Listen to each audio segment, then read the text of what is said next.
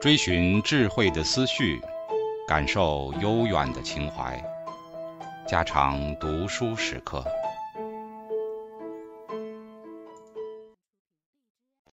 警告：慎入，非专业朗读，听后可能出现且不仅限于挺尸等严重不适，另切勿洗耳，以免污染水源。引发小猫、小狗中毒等严重生化事件。性行为的发生与发生时间上的冲突，在性行为的发生与发生时间上的分歧，也许是男女之间最常见的冲突。在一项研究中，要求一百二十一名大学生连续记录四个星期的约会活动，百分之四十七的人报告说。在所期望的性亲密度的水平上，曾经发生过一次或多次分歧。这种分歧总是显示出一种可预测的性别差异。例如，在澳大利亚一项对大学生的研究中，二百一十七名女性中有百分之五十三的人报告说，至少有一名男性曾经高估他们想要的亲密程度，而七十二名男生中。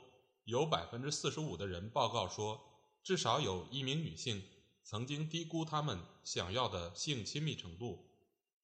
有时男性期望以最小的投资获取性接触，他们守卫着自己的资源，对于投资对象特别挑剔。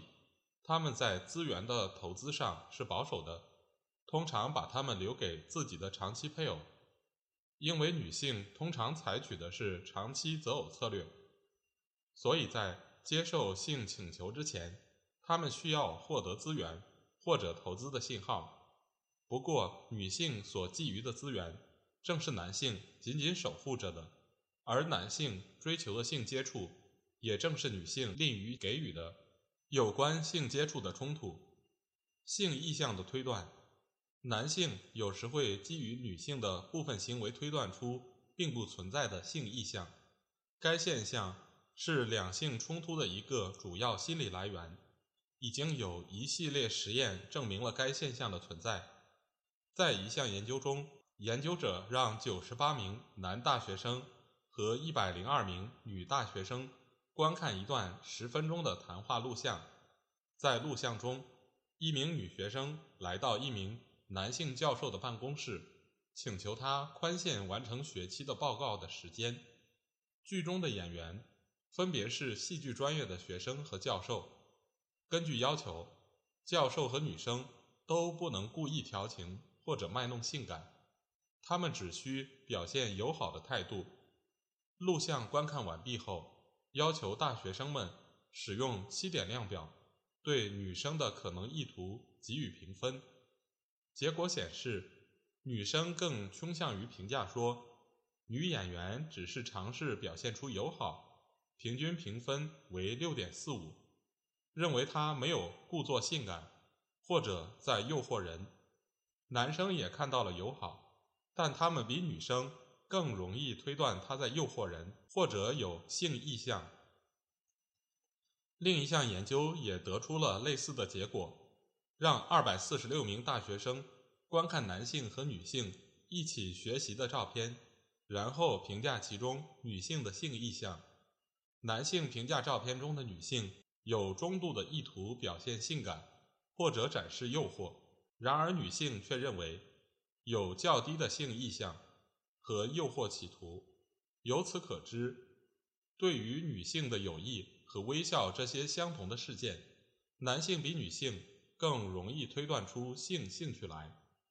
迄今为止，只有一项关于性意向知觉的两性差异的跨文化研究。一百九十六名巴西大学生参与了这项研究，包括九十八名男生和九十八名女生，要求他们对葡萄牙语呈现的四种假定情景进行评估。二百零四名美国大学生参与了平行研究，对用英语呈现的四种场景加以评估。每个场景中都有一名男性和一名女性参加聚会。他们的不同之处在于，两人是否饮用酒精，以及女性是否答应去他们的住所。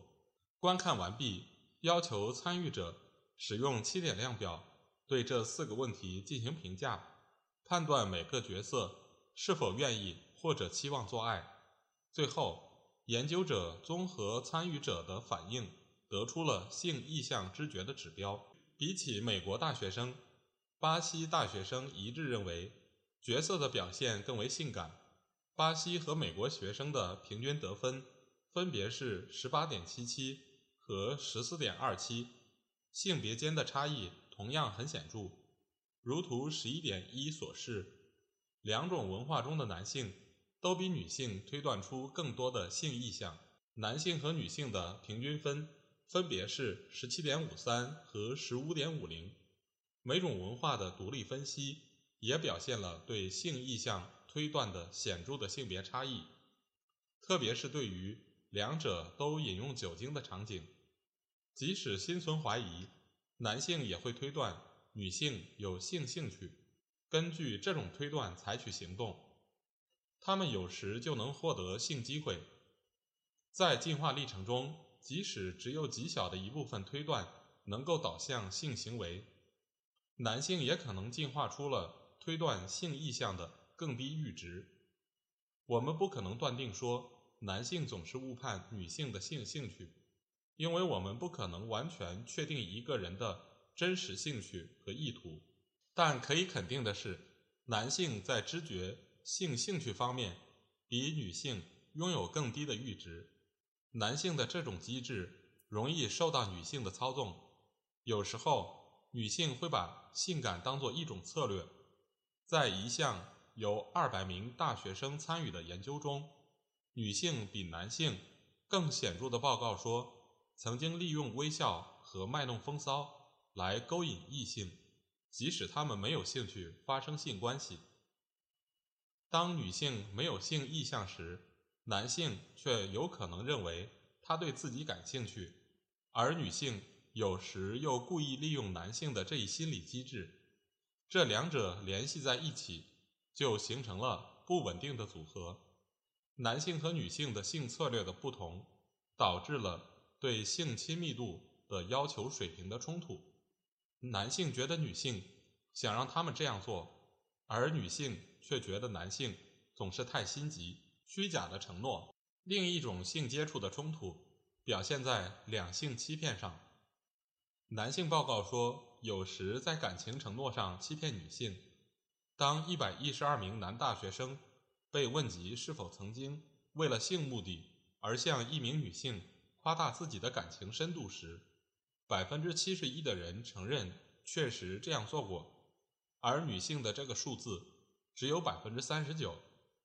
当女性被问及是否有一名男性为了性目的而向自己夸大感情的深度时，百分之九十七的女性都承认有过此种经历。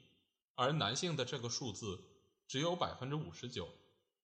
在人类的求爱阶段，如果潜在配偶在资源的承诺上有所欺骗，那么女性付出的代价要大得多。如果一个远古男性错选了一个性伴侣，那他至多也就浪费一部分时间、精力和资源，尽管他也可能激起女方嫉妒的丈夫或有保护欲的父亲的愤怒，但是。如果一名远古女性错以为一个随便的男性甘心为自己付出，或者愿意和自己厮守终身，并因此做出错误的选择，那她则有过早怀孕、独立抚养孩子的风险。因为欺骗给人造成的损失惨重，所以进化过程中必然存在巨大的选择压力，以便进化出觉察欺骗。和防止欺骗发生的警戒心理，在进化过程中，男女两性无休止地上演着欺骗与反欺骗的竞赛。现代人体验到的仅仅是另一种循环而已。当欺骗的手段越来越精妙和优雅时，反欺骗的能力也变得越来越敏锐。女性进化出了防御骗术的策略。在女性寻求一份可靠的关系的时候，她的第一道防线是增大对方求爱的代价。在同意性请求之前，要求对方投入更多的时间和精力以及承诺。时间越长，就越容易试探出对方的心意。在较长的时间内，女性更有可能评估男性，看他是否对自己忠诚，或者是否已有妻儿负担。想要欺骗女性的男性，一般都会厌倦这种漫长的求爱过程，他们会转而寻找其他更容易受骗的女性。为了识破欺骗，女性通常花上很多时间和好友一起讨论与配偶或潜在配偶交往的细节。谈话中常常是一方详尽描述，其他人细心盘查。例如，当被问及是否曾和好友研究某人约自己出去的真实目的时，大部分女性都承认确实有过。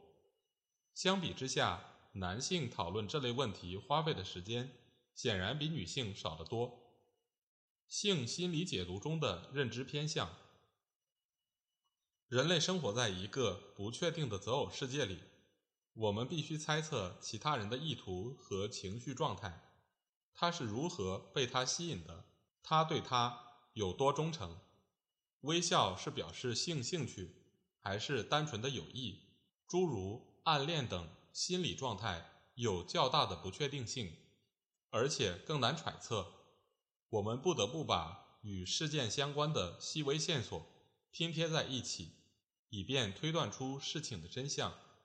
例如，爱人身上的不明香味儿，也许意味着一次背叛，或者仅仅是一次偶然谈话中沾染的香气。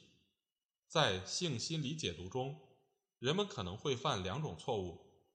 你也许会推断出根本没有的心理，例如，假设某人有性愿望，而事实上没有；也许一些真实的心理你根本没有觉察到，例如别人对你有十分明显的爱慕。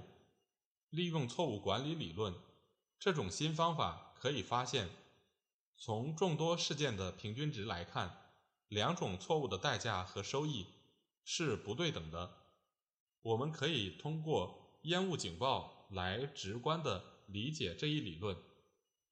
烟雾报警器对任何烟雾都十分敏感，漏报信息可能引发房屋失火，而错误报警的代价总比这种灾难要小得多。错误管理理论把这种逻辑应用到进化适应的代价收益权衡上来。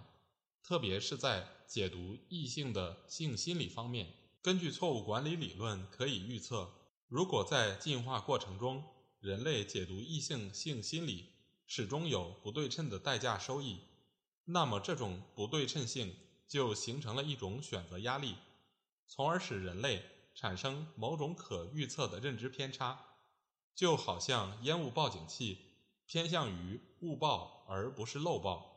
错误管理理论预测，进化而来的性心理解读机制将偏向于产生更多的某一类推断错误。目前已经发现了两种可能的偏向。第一种是夸大型的性知觉偏向，这是为了使错过性机会的概率达到最小。就像前面讨论过的种种现象，当女性仅是微笑、轻拍男性的手臂。或者碰巧在酒吧喝饮料，男性都可能错误推断出他对自己有性愿望。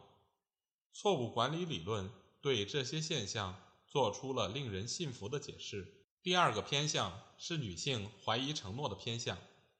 根据假设，女性也进化出了一种推理偏向，在求爱过程中，她们常常低估男性承诺的真实度，因为某些男性。可能利用承诺来骗取短期性关系，而女性的怀疑偏向功能就在于使自己受骗上当的代价最小化。例如，一个男人给一个女人赠送鲜花和礼物，女人往往会低估这种行为实际包含的承诺，旁观者却看得更清楚。当然，女性对承诺的这种怀疑主义是完全合理的。男性为了获取短期的性关系，常常会在承诺、社会地位，甚至是对孩子的喜好方面欺骗女性。而这些恰恰都是女性所在乎的东西。错误管理理论提出了一种全新的视角来研究人类的择偶问题。他指出，人类的特定类型的错误是进化中功能性适应的结果，而不是随机误差。它使我们对为什么男女之间会发生特定类型的冲突有了一种新的理解。例如，为什么男性解读性心理的夸大偏向导致了不受欢迎的性诱惑？认识到这种偏向及其内在的进化逻辑，有助于我们更准确地解读对方的择偶心理。